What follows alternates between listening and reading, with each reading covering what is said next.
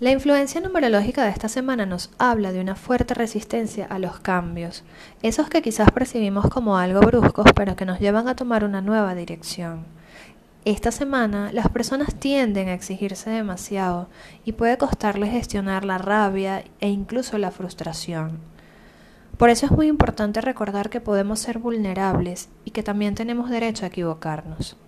Las Health Tools de esta semana son las siguientes. En primer lugar, ten firmeza y convicción en todo lo que haces y cómo lo haces, ya que solo así puedes continuar tu camino en armonía contigo misma. En segundo lugar, valora las cosas sencillas de tu vida, esas que no puedes comprar pero que están allí para ti, por ejemplo, el aire que respiras. En tercer lugar, refuerza tus valores espirituales, haz visualizaciones creativas y enfoca tu atención en las cosas buenas que quieres atraer para ti y para la humanidad. Y por último, practica la solidaridad y el trabajo colaborativo. Te darás cuenta que ayudando a otros te ayudas a ti misma, porque todos somos uno. Nos escuchamos la próxima semana. Abrazos de amor y luz.